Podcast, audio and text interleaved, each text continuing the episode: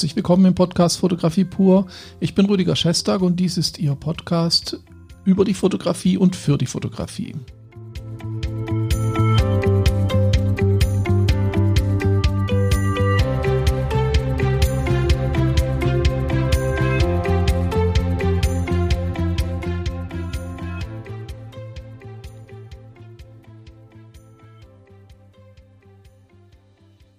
Ja, heute habe ich den, äh, die Musik einfach mal ganz langsam ausklingen lassen und habe nicht einfach reingeredet. Denn heute ist unser Thema der Raum, die Pause, die Leere, der Zwischenraum.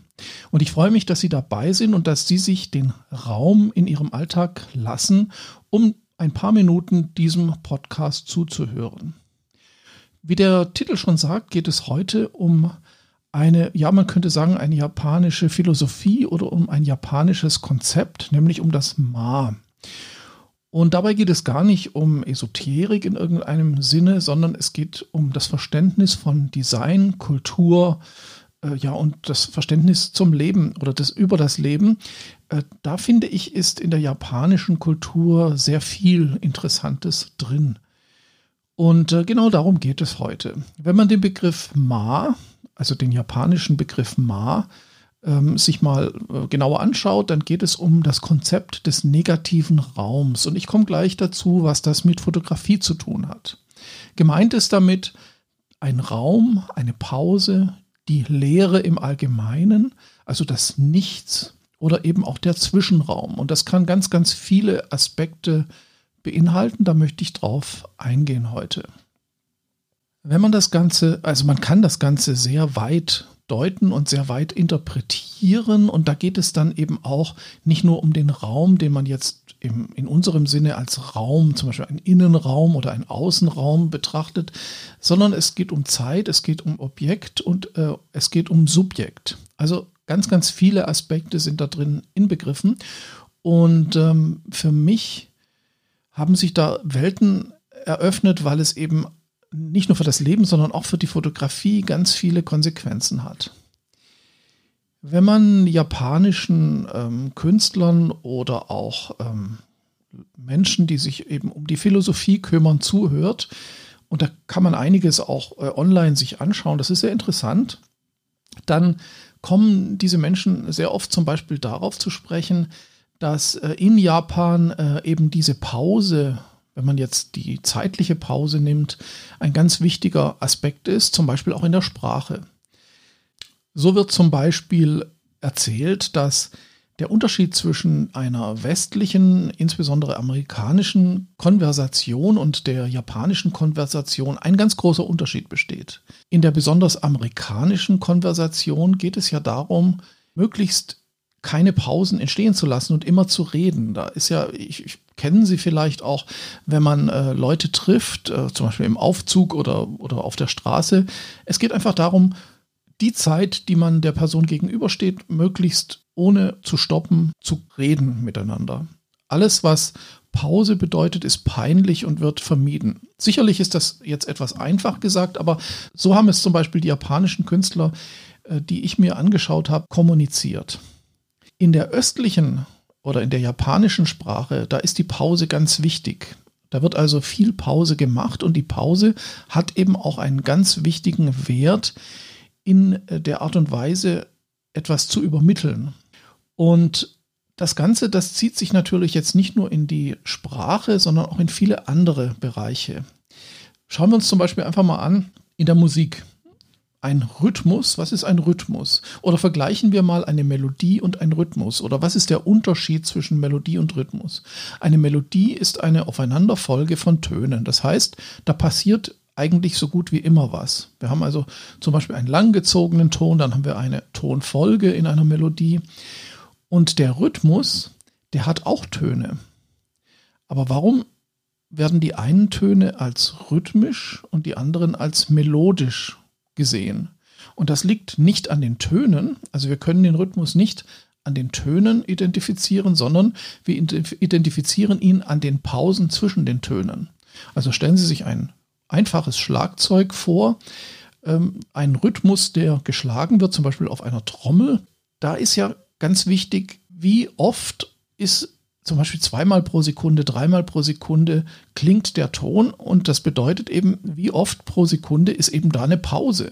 Und nur durch diese Pause entsteht der Rhythmus. Das heißt, die Pause selber hat mindestens den gleichen Stellenwert wie der Ton im Rhythmus. Und das muss man, glaube ich, verstanden haben und das zieht sich natürlich durch ganz, ganz viele andere Bereiche. Das ist zum Beispiel auch in der Architektur sehr wichtig. Man erzeugt Spannung durch Raum. Raum, also auch leerer Raum, Zwischenraum, ja, Raum zwischen anderen Räumen oder zwischen Raumbegrenzungen ist ein ganz, ganz wichtiges Gestaltungsthema in der Architektur. Stellen Sie sich mal vor, Sie bauen ein Haus und Sie sagen, ja, ich will maximal viel von diesem Haus haben also ziehe ich so viel wie möglich Wände in das Haus, dann habe ich ganz viele Zimmer. Nur diese Zimmer, die haben dann eigentlich kaum Raum, weil die sind dann ganz klein. Also das bringt ja auch nichts. Man möchte ja Räume haben. Man möchte praktisch Platz zwischen den Wänden haben, um sich dort auszudrücken, um dort zu leben, um sich zu entspannen. Also auch hier ist der Raum ganz wichtig. Das zieht sich also auch in der Architektur, durch die Architektur. Mit Raum kann man Akzentuierungen schaffen. Und jetzt kommen wir dann auch schon so langsam in Richtung der Fotografie. Der Rhythmus, den kennen wir ja auch in der Fotografie. Das heißt, in der Fotografie geht es auch um Raum. Raum zwischen Linien, Raum zwischen Personen auf Bildern, Raum zwischen Farben, Raum zwischen Ideen. Und ähm, das ist, glaube ich, ganz wichtig, dass man sich auch über diesen Raum Gedanken macht, weil manche machen den Fehler zu überlegen, was muss in das Bild rein und dann wird in das Bild reingepackt und dann versteht man vielleicht die Message nicht, weil da einfach zu viel oder zu ungeordnet oder zu unbedacht äh, einfach verschiedene Sachen kombiniert werden. Also nehmen wir zum Beispiel mal ein Beispiel. Äh, wir fotografieren mehrere Menschen, also ein ganz einfaches Beispiel. Wir wollen zehn Menschen auf einem Bild haben was machen wir dann? Wir schauen uns eine schöne Gegend an oder einen schönen, eine schöne Location, stellen die Leute dahin und fotografieren sie. Oftmals wird der Fehler gemacht, man stellt die Leute direkt an die Wand. Das kennen vielleicht viele, so ein Anfängerfehler, Leute direkt an die Wand stellen. Ähm, meiner Meinung nach sollte man Leute, klar kann man Leute an die Wand stellen, wenn sie Kontakt zur Wand haben, wenn sie sich anlehnen oder ähnliches, aber in vielen Fällen würde ich eher so einen Meter Platz lassen zwischen den Personen und der Wand. Warum? Weil dann zwischen Wand und der Person Raum für das Licht ist. Und das ist ganz wichtig, weil ansonsten können Schlagschatten entstehen. Das sind so ganz einfache Sachen, aber die sind Raum begründet. Also lassen Sie Raum. Lassen Sie auch Raum in der Farbe. Also wenn Sie zum Beispiel zehn Personen auf einem Bild haben, dann sollten nicht ähm, zwei davon goldglitzernde Gewänder, zwei, einer vielleicht ein rotes Kleid äh, oder eine Frau ein rotes Kleid, ein Mann ein, ein, einen grünen Overall anhaben. Also äh, lassen Sie Raum in der Farbe, lassen Sie die Farben wirken und verzichten Sie auf Farbe, weil das nächste Konzept ist nämlich nicht nur der Raum, sondern es ist auch die Leere. Wenn wir vorhin am Anfang habe ich das erzählt, äh, Ma bedeutet Raum, Pause, Leere und Zwischenraum. Und die Lehre ist einfach das Nichts, also etwas weglassen. Und auch das wissen wir ja von der Fotografie, von der Gestaltung, dass man viele Aussagen durch Weglassen erst so richtig rüberbringen kann. Weglassen bedeutet, wenn ich ein Bild mache, wo die Farbe keine Rolle spielt, also zum Beispiel ein Porträt von einem Menschen, ähm, dann ist es vielleicht nicht so wichtig, einen quietschroten Pullover im Bild zu haben, es sei denn, der spielt eine wichtige Rolle. Aber wenn er keine Rolle spielt, also wenn die Farbe nicht relevant ist, dann sollte man eher die Farbe weglassen. Also entweder was Neutrales anziehen oder das Bild schwarz-weiß machen. Und auch da ist eben die Lehre ganz wichtig. Wenn Sie eine Ausstellung machen, dann packen Sie nicht ein Highlight neben das andere. Ein Highlight kommt erst dann richtig zur Geltung, wenn dazwischen mal ein ganz ruhiges Bild ist, ein bedachtes Bild, vielleicht sogar ein Bild, auf dem nur eine graue Fläche, wo nur ganz klein auf der Seite vielleicht ein Vogel zu sehen ist. Also Sie verstehen, was ich meine, hängt natürlich vom Thema ab, was Sie fotografieren. Aber ein ruhiges Bild, das gar nicht den Anspruch hat, eine Wahnsinnsaussage zu, rüberzubringen, das kann helfen, den daneben stehenden Bildern mehr Kraft zu geben. Auch das ist ganz, ganz, ganz wichtig, wenn man Storytelling macht, also wenn man in Serien oder Sequenzen denkt. Leerer Raum gibt auch Platz zum Nachdenken. Wenn Sie in einer Ausstellung oder einem Buch die Leute überfordern mit tollen Bildern, dann haben die kaum Zeit nachzudenken. Also machen Sie auch da, erschaffen Sie da Raum, Raum durch ruhige Bilder oder wenn das nicht geht, dann packen Sie auf eine Doppelseite vielleicht nur ein Bild und lassen eine Seite leer. Auch diese leere Seite gibt dem Bild daneben etwas. Das ist also ganz wichtig und äh, das sieht man ja auch in der Grafik. Grafik lebt auch vom Raum, von der Leere, von den Abständen zwischen den Ereignissen auf einem Bild. Es ist also wichtig, was ich nicht zeige. Manchmal sogar wichtiger als das, was ich zeige, weil das, was man nicht zeigt, das ist das, was die Menschen zum Nachdenken bringt. Ich finde zum Beispiel auch in der Aktfotografie ist oft das, was man nicht sieht, das viel interessantere als das, was man ganz offensichtlich auf dem Bild sieht. Hängt natürlich auch immer so ein bisschen von der Art und Weise der Fotografie ab. Eine andere Anregung zu diesem Thema ist auch die, der zeitliche Abstand zwischen einer Aktion und einer Reaktion.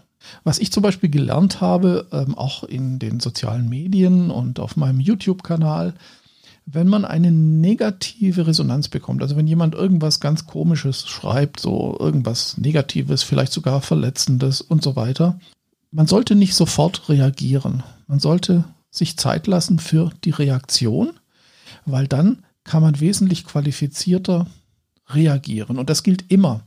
Wenn Sie zum Beispiel Bilder fotografiert haben und Sie möchten eine Auswahl treffen, dann lassen Sie sich ein paar Tage Zeit dafür. Ich mache es immer so, am ersten Tag haue ich alles raus, was wirklich schlecht ist, wo man genau weiß, das ist, das wird gelöscht.